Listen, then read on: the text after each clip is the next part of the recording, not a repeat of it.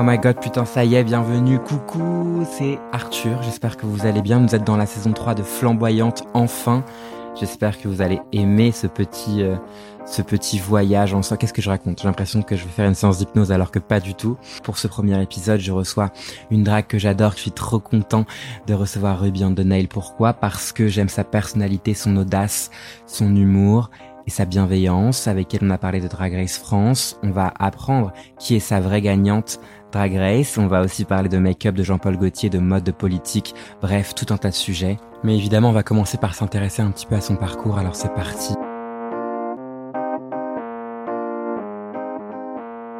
Ruby, Ruby, Ruby, Ruby. D'où vient Ruby the Nail? Ouais, ouais, d'accord. Bah, on est parti sur une autoroute. J'ai deux grandes sœurs, dont une avec qui j'ai pas grandi parce que c'était ma demi-sœur d'un premier mariage de mon père. Et on a tout pile 10 ans d'écart. Et avec ma sœur, on a euh, 5 ans d'écart. Donc elles étaient pour moi euh, des modèles. Euh, Émilie, ma grande sœur, je la voyais mais deux fois l'an. Et pareil pour Camille, ma sœur, euh, je je l'adorais. Enfin, je- c'était des modèles pour moi. Donc du coup, il y avait tout ce rapport à la féminité pour moi qui était de de l'ordre de l'adoration en fait. Et je voulais euh, reproduire ça. Déjà, enfin, je mettais les jupes de ma sœur, j'adorais faire ça. Euh, et puis après, euh, ça s'est traduit dans le drag, euh, bah vraiment avec l'arrivée de RuPaul's Drag Race. Mais un peu avant que ça soit très mainstream quand même sur Netflix, on en avait parlé. J'avais des amis qui m'avaient dit ah, il faut que tu regardes, tu vas adorer. Et moi je savais que j'allais adorer, donc je me suis je me suis euh, obligé à ne pas regarder parce que je me suis dit que j'allais devenir accro. Et euh, au final, euh, j'ai regardé et en effet, je suis devenu accro. Et euh, ensuite, moi, quand j'étais petit, j'adorais faire du lip sync dans ma chambre en écoutant dans mon iPod euh, Diana Ross, Madonna, enfin tout ça. Et au final, euh, je me suis dit bon bah pourquoi pas tenter? J'ai acheté des chaussures, j'ai acheté une perruque et j'ai commencé quoi. Et ça, c'était où? T'étais à Paris déjà? J'étais à Paris, ouais. euh, non, j'étais à Paris, c'était en 2017, fin 2017. Ça a été une hésitation commencer ou tu t'es juste dit euh, on y va, let's go, on verra bien? Franchement, j'arrive même pas à me souvenir quel a été mon processus mental. Je, je me souviens que c'était le soir de mon anniversaire. Je faisais rien. J'étais dans mon 11 mètres carrés tout seul, comme à mon habitude. Et je, je sais pas, j'avais du pseudo make-up que j'avais récupéré à droite à gauche et j'ai commencé à un peu me, à faire n'importe quoi, il faut le dire. Et, euh, et voilà, j'y suis, j'y suis allé, je sais pas. Et puis moi, je me, je me sentais fraîche, je me sentais belle. euh, je me suis dit, oh waouh, euh, incroyable, ça y est, euh, Ruby est né. Parce que le nom, je l'avais trouvé. Il y a eu un processus un peu de se dire, ah oui, si je fais du drag, je m'appellerai Ruby sur l'ongle, que j'ai après euh, transposé en Ruby on the nail. Qui est une expression très méconnue par ailleurs. Ah, mais je, je suis mais effaré à chaque fois qu'on me dit, mais pourquoi ça veut dire quoi Ruby sur l'ongle? Et euh, voilà, oui, pour l'expression justement, payer Ruby sur l'ongle. Qui signifie? Bah, payer ce qu'on te doit, quoi, payer euh, content, payer euh, tout ce qu'on te doit. Et, euh, et je trouvais euh, l'expression hyper imagée. Mhm. Enfin, un rubis sur un ongle. Moi, à chaque fois que j'ai utilisé ou entendu cette expression, je voyais vraiment littéralement. Enfin, c'est comme avoir un chat dans la gorge ou ce genre de truc. Tu vois. Mais bon, si je m'étais appelé chat dans la gorge, ça aurait été plus compliqué. Autre mood. Voilà. Et, euh, et Ruby avait son rapport un peu ben, à la préciosité. euh, et j'étais hyper inspiré par euh, Rita Hayworth, le, le, le, euh, le, le glamour hollywoodien des années 40, tu vois. Et euh, Ruby, Rita, tu vois, ça se... Voilà. D'où la perruque un peu rousse. Exactement. Ben, ça vient de ça parce que pour moi, c'était... J'adore les rousses, enfin, les rousses au cinéma, les... Bah, les personnages roux, euh, j'adore, enfin, j'adore cette couleur de cheveux, j'adore euh, ce que ce que les personnes rousses euh, émanent. Enfin, je sais pas, j'étais fasciné par ça et il y avait vraiment Rita Hayworth qui était au-dessus de tout le monde pour moi et je voulais vraiment avoir ce ce, look quoi. Bon, au départ, c'était vraiment pas du tout un succès. Euh, et donc oui, j'ai cherché à d'abord être rousse et euh, c'est pour moi c'est encore mon identité en drague. Hein, c'est Ruby, elle est rousse, même quand elle est blonde. Enfin, c'est c'est je sais pas, voilà. Ça vient de Rita Hayworth, c'est nom de euh, La Rousseau. Non, mais on adore la Rousseau, hein. euh, ouais, oui, qui est la Bruno maintenant, hein. Elle est brune. C'est hein. vrai Ah oui, oui, oui. oui Ok. dame, ouais. Euh, D'ailleurs, est-ce que tu fais toi-même tes wigs? Euh, pas toutes, mais oui. Ouais, ça t'arrive? Oui, oui, oui. Bah, pour moi, je trouve que c'est important quand tu fais du drag de, même si tu excelles pas dans tout, d'arriver à faire un peu tout, tout ce qui constitue ton drag. Donc, euh, c'est vrai que je suis un peu déçu quand, bah, quand il y a des drags qui coiffent pas du tout leur wig ou qui, enfin, tu leur donnes un- une wig euh, toute plate et ça pas quoi en faire, quoi, tu vois. Bien sûr. Et donc moi, euh, j'ai j'ai tâtonné, j'ai appris, j'ai essayé, j'ai mis des rouleaux euh, et euh, et du coup oui, j'en j'en enfin j'en coiffe régulièrement euh, pour moi quoi. J'essaye de faire des chignons, des trucs un peu élaborés. Bon, je me casse la tête pour rien, alors que quelqu'un qui sait si qui sait si s'y prendre, euh, il passerait deux heures. Moi, j'en passe euh, une journée, quoi. Mais après, t'es fier. Mais après, je suis content. Mais c'est, il y a un truc aussi. Le drag, le drag, c'est quelque chose que tu fais toi-même, que tu crées. Tu te, tu te maquilles. Euh, et il y a, il y a une fierté à, ben, à ce que la panoplie, elle vienne de toi euh, en totalité. Après, euh, il y a aussi une, autre fierté à euh, demander à ses amis qui sont créateurs ou euh, perruquiers ou qui font des bijoux de porter un peu tout le monde et de montrer leur création. Quoi. Tu nous parles des influences et d'où c'est venu. Pour autant, quand tu as pensé, je ne sais même pas si tu l'as pensé, est-ce qu'il y a quelque chose de très naturel chez Ruby on the Nail, je trouve. est-ce que tu l'as pensé en termes de personnage? Est-ce que c'est un personnage Ruby ou c'est juste toi, Maxime? Bah non, moi je pense que c'est plutôt une extension de moi, mais je pense que beaucoup de dragues répondront ça. Quoi qu'il y en a certains et certaines qui, qui ont vraiment une vraie différence entre leur personnage, enfin leur, oui, leur personnage civil et leur personnage drague, qui veulent vraiment faire la différence. Et qui peuvent les penser avec des caractères précis, voilà. etc. Non, pour moi, c'est vraiment que Ruby, elle est, j'ai comme l'impression qu'elle était en moi euh, depuis toujours et qu'en fait, c'est une facette de moi plus exubérante, plus, euh, c'est moi, mais un peu moi plus plus quoi. Ok, mais du coup c'est quoi bah, ta personnalité, ton caractère, si tu devais t'auto-décrire C'est difficile, j'arrive jamais à, me décrire, mais je, enfin, dirais que Ruby, c'est vraiment, euh, c'est un peu la bonne copine, euh, Tagada Soin Soin, euh, tu vois. Mais j'oscille entre vraiment euh, euh, la fille qui fait des blagues euh, pourries euh, et la diva un peu justement sur ce côté diva hollywoodienne où des fois j'aime bien faire un peu d'âme. Mais ouais je je saurais pas me décrire je sais pas. Qu'est-ce que je peux trop envoyer la question. Qu'est-ce que comment tu me vois? Bah, alors c'est marrant parce que du coup, même là, quand tu parles du, de, de, vouloir parfois faire d'âme, etc., il y a toujours un truc qui est assez fort dans ton drag, je trouve. C'est une espèce de naturel et de proximité. Et d'ailleurs, dans la boîte à bijoux, qui est la soirée drag que tu organises à Paris un mercredi sur deux, euh, tu, tu, tu, on voit ça. C'est-à-dire qu'il y a quelque chose de très friendly dans ce que tu incarnes avec le public, quelque chose de très spontané, une proximité qui est vraiment naturelle. Et donc justement, moi, je me demandais si c'était vraiment une envie de ta part de pas paraître euh, trop éloigné du public, tu vois. Ouais, ouais. Mais en même temps, on ressent tout de suite que c'est juste ta personnalité, que t'es comme ça, tu t'as pas besoin. Oui. Bah c'est ça, c'est ça. Enfin, là encore, je pense que c'est un truc que j'ai pas réfléchi et qui était pas conscient de ma part, mais c'est vraiment en faisant la soirée que je me suis rendu compte que j'aimais vraiment ce, cette proximité avec euh, le public. J'aimais l'échange qu'on avait. J'aime, euh, enfin, j'aime savoir qu'en fait j'entre dans leur vie, mais aussi eux ils entrent dans la mienne en fait. Et je me suis rendu compte que j'ai vraiment besoin de ça dans mon drag maintenant. Euh, c'est c'est difficile pour moi d'incarner quelque chose de plus impersonnel et d'être moins dans l'échange avec les gens. Mais d'ailleurs, on le ressent dans, dans tes apparitions et je pense que c'est aussi inhérent à toutes les dragues, c'est qu'il y a un côté très pluriel dans cet art qui est que euh, tu dois, euh, pour le coup, c'est ta soirée, donc tu oses, tu lip sync, tu fais beaucoup de choses.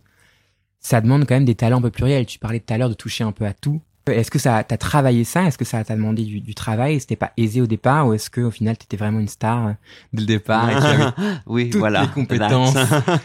et la panoplie qui allait avec J'avais tout dès le début. non, en fait, euh, moi, euh, au départ, vraiment, mon drag, il est très axé sur la performance et le lip sync, et c'est quelque chose que j'adore faire depuis que je suis petit. Donc, je faisais vraiment religieusement tous les soirs dans ma chambre, euh, je me passais Diana Ross, Madonna et je sais pas qui, et euh, c'était du lip sync devant moi-même, quoi. Mais via le drag et via ma soirée notamment, j'ai découvert ben, que je pouvais aussi hoster euh, j'ai découvert une aisance que je connaissais pas du tout en fait parce que moi j'ai jamais fait de théâtre, j'ai jamais, je suis jamais monté sur une scène euh, avant avant de faire du drag et euh, et c'est quelque chose que je soupçonnais pas en moi en fait. Et pareil, euh, je me suis mis un petit peu au stand-up. Euh, bon, je vais pas dire que je fais du stand-up, mais j'ai dû écrire deux stand-up. Et sinon, enfin, je considère que beaucoup de ce que je fais à la boîte à bijoux, il y a quand même une bonne partie de stand-up, mais c'est plutôt moi qui raconte des blagues. Enfin, qui ma vie. C'est un peu le principe du stand-up. Oui, mais c'est improvisé en fait. C'est vraiment, euh, des fois, je tiens un quart d'heure euh, juste en en parlant d'une anecdote qui m'est arrivée ou voilà. C'est du one track show finalement. Ah ouais, mais je crois que ça les rend folles et fous euh, ceux, que ceux et celles que j'invite parce que je je monopolise tout le temps en fait et puis après je suis là ah oui bon maintenant performance de machin truc. Ouais, pas. C'est peut-être pour ça que les gens aiment venir. Bah, c'est vrai que je me suis rendu compte récemment que la soirée elle est très liée à moi et ma personnalité et les gens ils aiment bien ils aiment bien ça parce que je, pense que peut-être euh, auparavant euh, les soirées étaient peut-être un peu plus impersonnelles et, euh, et moi en fait enfin je raconte ma vie mais dans les moindres détails euh, des fois et les plus les plus gênants pour moi en fait qui pourraient juste pas être drôles mais en fait moi j'aime bien partager j'aime beaucoup trop partager en fait. Qui ce qui sert à la comédie Quand tu te racontes au micro, est-ce que tu rends les choses un peu plus drôles que ce qu'ils ne le sont vraiment bah oui Comme la majorité des humoristes, par exemple. Bah bien sûr, bah oui, si je racontais ma vie telle qu'elle est, bah tout le monde un se peu ferait plus chier, quoi, tu vois. Bah bien sûr. Bah tu vois, je joue à Pokémon toute la journée quand j'ai rien à faire, euh, voilà. Mais euh, oui, oui, j'exagère un peu, mais il y a toujours, il y a toujours une part de vérité. Et du coup, euh, tu disais par exemple tout à l'heure, moi j'avais jamais fait de théâtre, etc. Est-ce que, a fortiori, maintenant que tu que tu performes, que tu découvres un peu tout ça, il y a des des des, des domaines qui t'intéressent, qui que tu J'adorerais savoir danser, ok mais euh, c'est non. C'est-à-dire que déjà à plat euh, c'est compliqué, mais en talon c'est c'est juste pas possible. J'ai déjà essayé. En plus, ce qui est marrant avec, euh, on fait que parler de la boîte à bijoux, pardon, mais ce qui est marrant avec ma soirée, c'est que je m'autorise tout, enfin même des trucs, je suis pas sûr. Je me dis bon, je le fais, de meilleur les gens ils sont indulgents, euh, c'est marrant. Et puis si je me plante, je me plante, on s'en fout. Tu peux en Donc, faire un attrait un peu comique. Ah oui, bah oui. Et euh, donc j'ai essayé de danser des fois, mais ça ça ça n'a aucun sens. Je, veux dire, je tombe, euh, voilà. Mais non, ça j'aimerais beaucoup. J'aimerais arriver à des numéros euh, beaucoup plus euh, chorégraphiés. euh, après, c'est le rêve de toute drag queen d'avoir des backup dancers, tu vois, de faire des choses un peu plus scéniquement qui en imposent. Sinon, je suis très content de là où j'en suis dans mon drag, de ce que j'ai développé et de ce que je produis sur scène. Bienveillance, je m'en vais loin en bas de chez moi. Au pas de ma porte, je me suis éloigné de qui j'aurais pu être, de qui j'ai été. Je me touche du doigt, je reviens de près, de ceux qu'on appelle vous, nous, eux, près de tous les mois qui font un jeu. Bienveillant, c'est dans vos yeux que je fais l'amour, que je me fais mieux. Ça, c'est un texte que tu as posté sur les réseaux sociaux. Ouais. Bienveillant, c'est dans vos yeux que je fais l'amour, que je me fais mieux. Est-ce que tu te fais mieux quand tu fais du drag? Ah oui. Ah, mais en fait, je me suis rendu compte que. Merci d'avoir lu un petit texte que j'ai écrit d'ailleurs. Euh, je, je, ouais, je me suis rendu compte que j'ai besoin du drag pour respirer. Des fois, euh, et pour me sentir exister auprès des autres aussi et auprès de moi-même, ce qui est, ce qui est à la fois euh, assez libérateur pour moi, mais à la fois aussi un peu dommage parce que je devrais suffire euh, en tant que personne civile, tu vois. Mais euh, parfois j'ai ce sentiment, ce sentiment physique en fait, une, une espèce de douleur, un, je sais pas, une espèce de tempête intérieure quand j'ai pas fait du drag pendant disons une semaine, une semaine et demie. Je sens j'ai mal au ventre, euh, il y a quelque chose qui bouge et qui, enfin qui doit sortir. Et je me rends compte que au moment où je fais du drag, d'un seul coup, euh, ah il y a tout qui qui redescend et je suis serein en fait. Donc oui, euh, j'ai besoin de faire du drag pour pour exister auprès de moi et des autres. Est-ce que faire du drag, c'est faire l'amour? Euh, alors non, puisque sinon j'aurais j'aurais plein de conquêtes. Hein. voilà. Je rappelle que je suis célibataire. Euh, oui, bon, euh, c'est philosophique, mais en quelque sorte, euh, c'est faire l'amour, mais pas comme on l'entend. Mais pour moi, c'est plutôt euh, propager l'amour euh, par par les émotions qu'on peut dégager et par ce que moi j'envoie et ce que je reçois aussi. Donc en vrai, on parlait d'échange et pour pour moi c'est ça, c'est limite oui un échange amoureux, mais c'est quelque chose de qu'on partage tous ensemble en fait, qui qui va pas d'une personne à une autre, mais qui va de de moi vers tout le monde et de tout le monde vers moi. Et c'est fort en fait quand tu donnes ça et que tu reçois en retour. J'ai en fait après j'ai pas besoin de faire l'amour quoi, je l'ai déjà fait, tu vois. C'est beau. Ouais. Enfin bon, j'aimerais bien quand même s'il vous plaît. Oui, finalement. ne pas contre non plus. Euh, alors, figure-toi qu'en tapant sur Internet Drag Queen, on nous propose la recherche suivante. Quel est le but des drag queens? Quelle serait ta réponse? J'ai une réponse en deux temps. C'est déjà, il n'y a pas de but. Il n'y a, pas de finalité au drag, je pense. Il devrait pas y en avoir parce que si on en met, bah, c'est se mettre des limites, c'est se mettre des obstacles, c'est dommage. Et pour moi, euh, en tout cas, moi, ce que j'essaye de faire avec mon drag, c'est, c'est euh, partager des émotions en fait. Quand je quand je suis en drague et que j'ai pas que je ressens pas ça, que j'ai l'impression que je partage rien ou que ou euh, et généralement ça passe par euh, la scène. Mais quand donc je suis en drague et que ça passe que je suis pas sur une scène, que je suis pas en train de d'exprimer quelque chose que j'ai envie euh, de donner aux gens, euh, et ben pour moi c'est pas réussi. C'est pas un... je rentre chez moi et je me dis bon ben à quoi bon être drag queen si c'est pour faire ça, tu vois. Et ça t'arrive? Ça m'arrive rarement parce que maintenant j'ai le j'ai le luxe de pouvoir choisir, enfin pas vraiment choisir, mais de si franchement si je sens si on me propose quelque chose et que je le sens pas parce que je trouve que ça correspond pas à l'idée, enfin à ce que moi je veux donner en drague, bah, je refuserai, tu vois.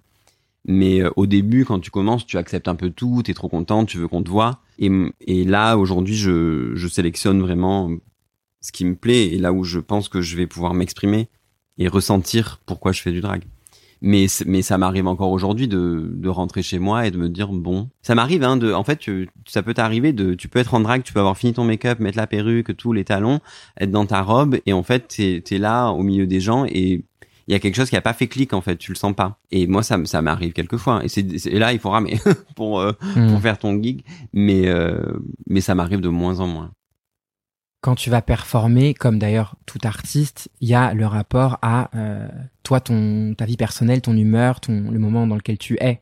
Oui. On n'est pas toujours très heureux. Ah, parfois. Ah mais oui. Mais quand je suis pas heureux, moi, je fais des performances tristes, hein, et j'ai pas, tu vois, j'ai, oh, non, pas du tout. J'ai aucune. Euh, et c'est pour ça que je te dis que je partage un peu trop.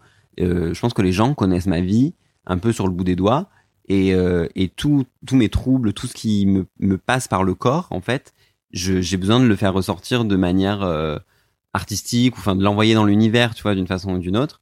Et, et en fait mon drag d'un côté il est très intimiste très euh, limite égoïste parce que j'ai envie de j'ai besoin de ressentir quelque chose donc je vais en faire une, une performance.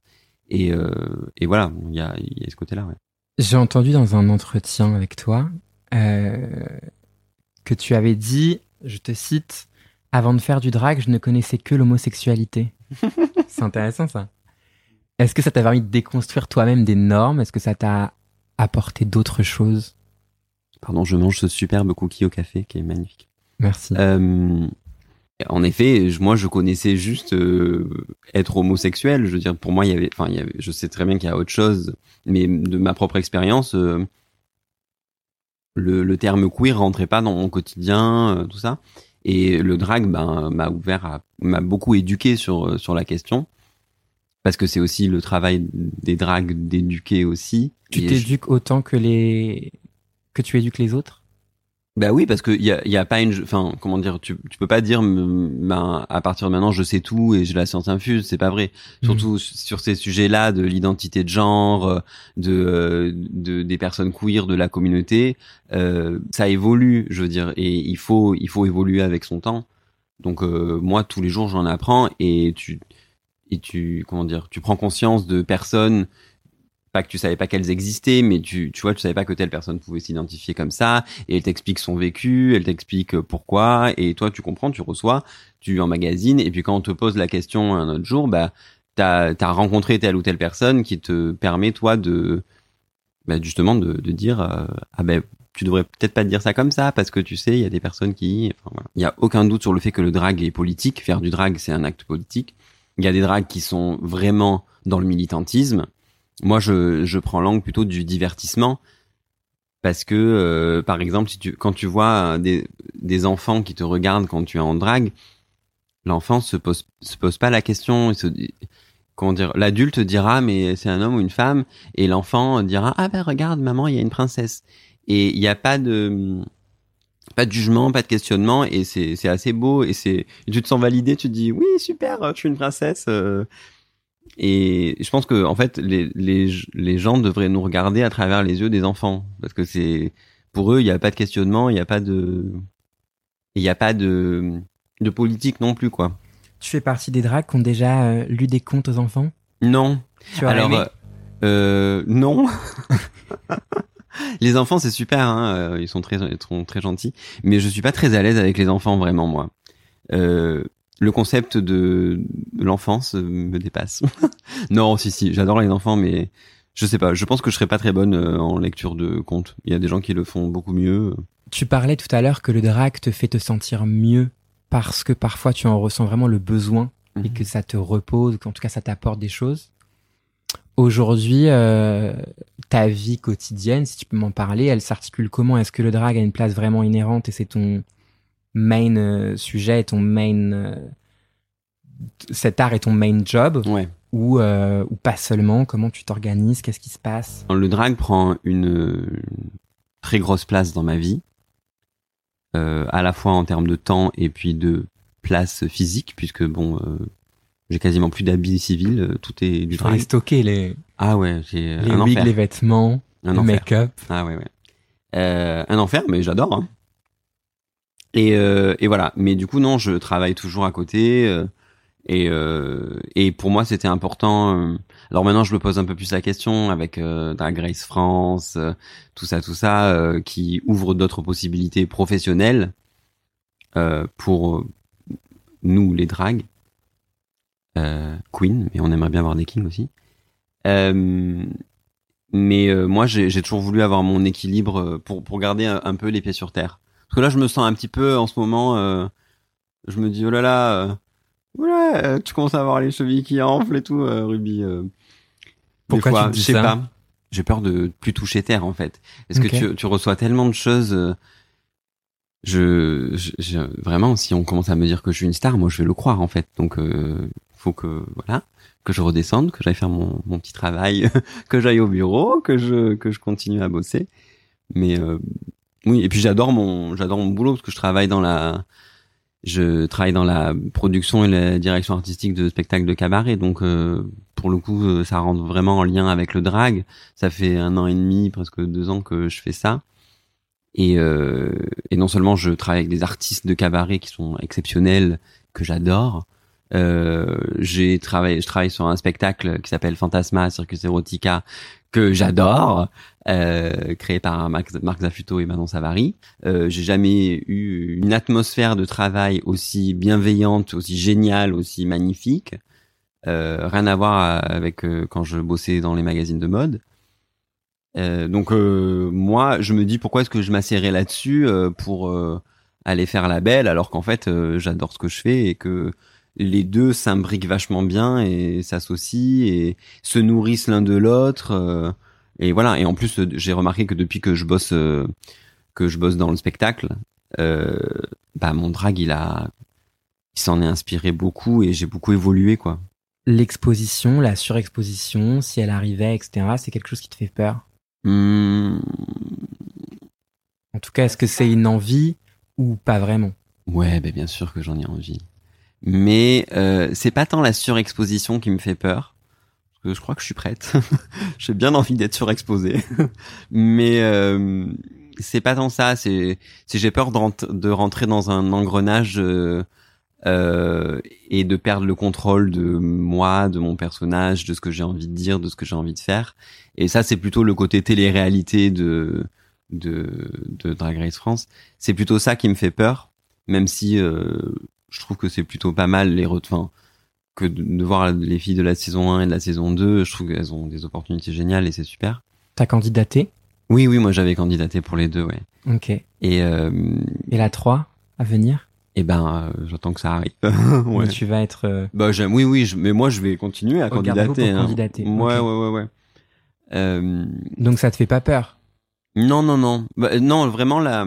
Enfin, comment dire Il y a des pour et des contre, mais moi, j'ai envie de cette exposition. Voilà. Petite question de Drag Race, évidemment, tout de même. Quelle est ta vraie gagnante à toi? Ah, mais sans du tout remettre en question le, le règne de Kayona qui est amplement mérité. Enfin voilà, elle est incroyable. Bah, si on part sur les finalistes, bah Sarah, Sarah, c'est c'est une bonne copine en plus, donc euh, je l'adore. Il y a un truc où juste de la regarder, ça me fait rire parce qu'elle est elle est hilarante, elle est profonde, elle a elle a vraiment c'est une vraie artiste, elle a vraiment quelque chose, elle dégage un truc euh, que personne d'autre euh, ne dégage, je trouve. Et elle est elle est, elle est juste formidable. Donc euh, moi, euh, vraiment, euh, Sarah quoi. Euh, voilà. Tu écoutes euh, Madame Forever en boucle, toi aussi? Non. Bah alors. En fait, en fait, je sais pas, j'ai pas ce truc de réécouter les chansons de. Drag Race. Ça- Ok. Même Bing Bang Bong, euh, Ding Dang Dong, là, euh, qu'ils avaient fait euh, au UK, tout le monde l'écoutait en boucle. Moi, enfin, je sais pas, je le vois une fois à la télé. Ah oui, c'est super, mais elle est quand même catchy, hein, sa chanson. hein, Elle est Sarah. très catchy. Ouais. Tout le monde voulait que ce soit notre représentante Eurovision. Ah oui, j'ai entendu ça. Tu vois Pas mal, ouais. Mais j'ai vu que dans le règlement, tu ne peux pas performer à l'Eurovision une chanson que tu as révélée Ah, au public des- à une certaine date. Ah. Et là, on n'est pas dans les clous niveau, niveau date. Bah c'est des créas originales, non, pour l'Eurovision, de toute façon? Oui, mais c'était une créa originale, celle-ci. Oui, oui, c'est vrai. C'est juste que les dates correspondent pas. Peut-être qu'elle va nous faire une autre chanson et qu'elle sera notre. Ce serait beau, hein, une, une, une drag qui représente la France, non? Bah, ça serait incroyable. Peut-être. hein. Hmm. Je demanderai à Sarah qui, elle aussi, sera bientôt dans Flamboyante. Ah, trop bien. Je l'adore. Euh, je sais. je- En plus, elle a parlé de moi dans un autre podcast. Elle a dit des choses tellement belles et poignantes et ça m'a fait pleurer. Et là, en fait, j'arrive juste à dire qu'elle est incroyable. Si tu pouvais porter qu'une seule perruque, elle ressemblerait à quoi? Ah bah, elle serait euh, rousse. Mon roux un peu, euh, un peu, euh, comment dire? J'allais dire rouille, mais pas du tout. Un roux cuivré, euh, old Hollywood avec une belle wave, euh, voilà. C'est quoi le rapport que tu entretiens avec la mode? J'adore les pièces vintage de créateurs. Ouais. Donc j'en j'en ai quelques-unes. Enfin, pour moi, hum, j'adore euh, Vivienne Westwood. J'ai toujours adoré Vivienne. Westwood et Jean-Paul Gaultier. Et du coup, j'ai j'ai deux trois pièces, mais euh, j'aime les les avoir. Euh, je les porte peu parce que j'ai peur de les salir, tout ça. Et souvent, en fait, je me rends compte que je rentre pas dedans. Euh, mais sinon, quand je si suis euh, sur... Jean-Paul ou euh, Florence Etienne nous écoutent, envoyez des vêtements à Oui. Rubien de Nail. S'il vous plaît. D'ailleurs, j'étais trop triste parce qu'ils avaient fait Jean-Paul Gaultier, un, tu sais, un challenge là quand, pendant le confinement où tu devais te prendre en photo dans ton- ta, ta, ta tenue Jean-Paul Yes. Gaultier et, euh, et j'avais fait un truc où j'avais refait le portrait de Jean-Paul Gaultier par euh, Pierre et Gilles. Ouais. Tu sais qui tient des marguerites à la main comme ça là avec euh, sous- avec la je crois il y a la Tour Bien Eiffel sûr, et la petite marinière. Ouais, et moi j'avais une robe marinière euh, Jean-Paul Gaultier. Et euh, et je l'avais euh, refaite et ils avaient liké Jean-Paul Gaultier et tout. Je me suis dit, ça y est, je vais me retrouver sur leur page et tout. Et Pierre et Gilles m'avaient, leur avais envoyé d'abord pour euh, savoir si je pouvais utiliser leur cadre, enfin leurs photos, pour pas qu'ils me disent que j'avais volé. Ils m'avaient dit, ah oui, super, bien sûr, euh, bravo. Et euh, mais Jean-Paul Gaultier, ils n'ont jamais reposté, donc j'étais triste. Mais voilà. Ça viendra. Ouais. Sinon, ce que je voulais, je voulais finir par dire que sur scène, généralement, je porte malheureusement des robes de fast fashion, tu vois, ou des trucs que j'ai trouvé sur internet. Euh, J'aimerais le faire moins, ça, et aller plus vers du, du, du de la couture, enfin du, Ouais. du, du sur mesure. Qu'est-ce que porte Rubien de Nail Est-ce qu'il y a un style un peu, une typologie de, de vêtements sur lesquels tu vas toujours? Type de robe, type de, de talons, type de. Je ne sais pas. Bah, je dirais c'est des des robes qui épousent le corps euh, parce que j'essaye de me faire quand même une petite silhouette euh, avec des pads et un corset. Ouais. des robes. euh, J'aime moi ce que j'adore, c'est euh, tu vois un peu une robe simple, fendue, une robe fendue simple avec un collant noir. Mais tu sais aussi les collants à soit à plumes petits ou des collants Mhm. un peu à carreaux. Je trouve ça tellement chic. Les collants noirs. En ce moment, je mets toujours le même d'ailleurs et je l'ai lavé aujourd'hui. Mais euh, ça j'adore. Avec des petits gants. Ouais. Ah ouais ouais des petits gants. Par contre les gants. il faut trouver les bons parce qu'ils tombent et c'est y a rien de pire qu'un gant tu sais qui t'arrive au-dessus de du coude mais qui retombe à ton poignet tout le long là et pendant ta performance tu es là tu le remontes, tu le remontes, tu le remontes. voilà. Mais quand- généralement quand j'ai des gants sur scène, je finis toujours par les, par les enlever et par les jeter dans le le public. Ça, les boucles d'oreilles, les lunettes, euh, voilà. Et le public est en joie, tel, tel une rockstar Oui. qui jette. euh, Et souvent mes faux seins aussi, je les jette. Mais j'ai perdu finalement. j'ai perdu nombre de, de boucles d'oreilles comme ça. hein. Elles sont jamais revenues. Hein. C'est quoi ton make-up signature? Euh, déjà, si j'arrive à l'exécuter, tout va bien. Euh, Attention, j'ai pas dit est-ce que tu l'as réussi. non, mon make-up signature, euh, c'est un œil un peu smoky, euh, très étiré vers l'extérieur, pas trop de liner. Je fais beaucoup du, du taupe, enfin du nude en fait en ce moment. Elle est chic, hein, Ruby, quand même. Hein. Ah oui. Elle est chic. Chic. C'est marrant parce qu'elle est très proche des gens, Mm, mais elle est très chic. j'adore. Mais j'adore aussi, tu en parlais de silhouette, avoir cette silhouette un peu de de tailleur, euh, tu Ouais. vois, avec une veste de, de tailleur euh, super cintrée. Euh, J'en ai une jolie que j'adore, que je mets tout le temps et qui fait vraiment une taille magnifique. Et tu Voilà. déconstruis le côté un peu mode rigide que ça pourrait avoir Mm. via l'attitude et le la présence Ah oui. scénique, quoi. Bah oui, euh, je veux dire, euh, dans cette tenue, j'ai dû faire, euh, qui c'est qui chante là, sexy pour moi ou je sais plus, euh, tragédie. Enfin, tu vois des trucs comme. euh, mais j'aime bien ressortir des trucs où moi, ma chanson préférée, c'est euh, Cisco de Thong Song. Elle est incroyable cette chanson. C'est quand même un mec qui dit à une meuf, euh, je veux voir ton string, quoi. Et euh, moi, je l'ai déjà faite sur scène parce que j'adore.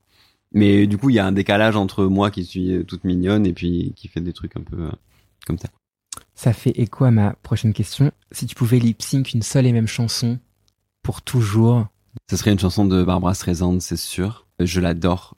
Et pour moi, elle, incarne vraiment euh, ce que j'ai envie de présenter dans mon drag parce que c'est euh, c'est du drama, c'est de l'intensité, c'est euh, c'est Broadway, tu vois. Enfin, c'est très euh, et c'est à lip syncer, c'est un bonheur. J'aime surtout euh, lip syncer des chansons qui sont liées à des comédies musicales, tu vois. Funny Girl, ben c'est ma comédie musicale préférée, ce genre de choses. Donc je pense que ce serait quelque chose de Funny Girl.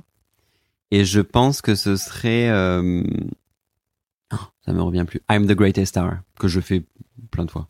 en vrai, ton drag show, c'est un peu une comédie musicale d'ailleurs, non? Ah mais moi je rêve d'être euh, comédie, tu vois. Si je savais chanter, mais je serais la reine du monde. Mais je sais pas du tout chanter, donc euh, voilà. Je Donc le lip sync. Ouais non mais non, en fait il y a aucun espoir. Ok, Il y a littéralement aucun espoir. bon, tant pis. Voilà. Mais je me contente du lip sync et je me targue d'être une très bonne lip synceuse, donc euh, voilà. Qu'est-ce que tu aimes le plus et le moins dans l'exercice du drag? Euh, bah, le plus c'est vraiment être sur scène. C'est être sur scène, créer quelque chose, euh, incarner euh, une chanson. Euh, ce que j'aime le moins, c'est euh, potentiellement me démaquiller. euh, c'est l'après, tu vois, quand tu rentres chez toi et qu'il faut tout, il faut tout ranger, il faut tout, tout remettre en ordre. Tu vis bien la redescente après un show, après une performance? Euh, non, pas vraiment. Disons euh, qu'on est le lendemain de mon gig, enfin de ma performance, quoi. Le lendemain, je suis toujours sur mon nuage. euh, je- T'as des stories, tu reposes, tu te regardes. Oui, ça s'arrête pas vraiment et en même temps, c'est plus là. t'es t'es encore dans le oh là là j'étais formidable ou, Mhm. ou- enfin t'es t'es heureux t'es content tu te regardes euh, tu reçois encore l'amour euh, euh, tu vois euh, à retardement et le surlendemain je suis en dépression complète généralement le surlendemain je suis hyper sensible je pleure pour rien je, je suis un peu j'ai pas envie euh, et en fait je sais pas il y a des, quelque chose chimique qui se passe euh, j'ai besoin de me rééquilibrer euh, mentalement et, euh, et après ça va mieux. Est-ce que le drag, c'est encore politique? Ah oui oui mais ça le reste ça, ça le sera toujours. hein. Et c'est indissociable de d'un acte politique faire du drag c'est c'est euh, mettre au défi euh, les normes de genre euh, qu'on nous inculque euh, depuis toujours en fait. Et euh, et il y a encore des gens qui nous qui disent que ça qu'on ne devrait pas exister, que qui nient l'existence euh, de des personnes queer, qui nient leur droit de vivre, des personnes trans, enfin tu vois. Donc bien sûr. Alors après le drag ça incarne un combat, ça doit pas parler pour tout le monde non plus, mais c'est un fer de lance quand même, tu vois. Donc oui, bien sûr. Alors, attention, nouveauté flamboyante. Là, on va tester une nouvelle séquence qui s'appelle le répondeur. J'espère que tu vas apprécier. Euh, ça s'annonce euh, plutôt cool. Vous avez un nouveau message. Oh là là, qu'est-ce que c'est? C'est Barbara, c'est Madonna. C'est presque Barbara. Salut Ruby, c'est Minima. Alors j'ai une question très simple pour toi. Euh, je te considère comme étant vraiment une lip sync assassine et je pense que je ne suis pas la seule. Tu incarnes à la perfection tous les morceaux que j'étais toujours vu faire. Ma question est la suivante. Sur quel genre de morceaux tu ne te vois pas du tout, du tout lip syncer On fait un Ah. coucou à Minima Ah, d'ailleurs qui était, Minima Majesté. qui est déjà passé dans Flamboyante et qui revient faire ce petit caméo Ah. pour toi, Ruby. Ça me fait trop plaisir. Merci Minima pour la question à laquelle je ne saurais répondre. Euh, on peut parler de Minima deux secondes? Je l'adore. Bien sûr, Voilà, je peux toujours parler de Minima. Je voulais juste dire que je l'adore et que euh, elle a vraiment créé un vrai truc. Enfin, pour moi, elle a fait vraiment progresser le drag. Et je suis très content de la compter parmi mes, mes amis, quoi. Je, je l'aime beaucoup. Mais cette question, Minima, euh, me pose problème. Je sais pas du tout quoi répondre. Euh, j'allais, j'allais dire peut-être une chanson de rap et tout, mais c'est faux parce que je, ben, on parlait que j'ai fait, j'ai fait tragédie, euh, j'ai fait Diams. Bon, Diams, c'est quand même. Rien ne te fait peur finalement. Mais j'aime bien prendre le contre-pied, tu vois. Oui, mais est-ce que tu sais que euh, t'as moins d'aisance Hmm. sur telle typologie de lip sync, telle typologie de chanson?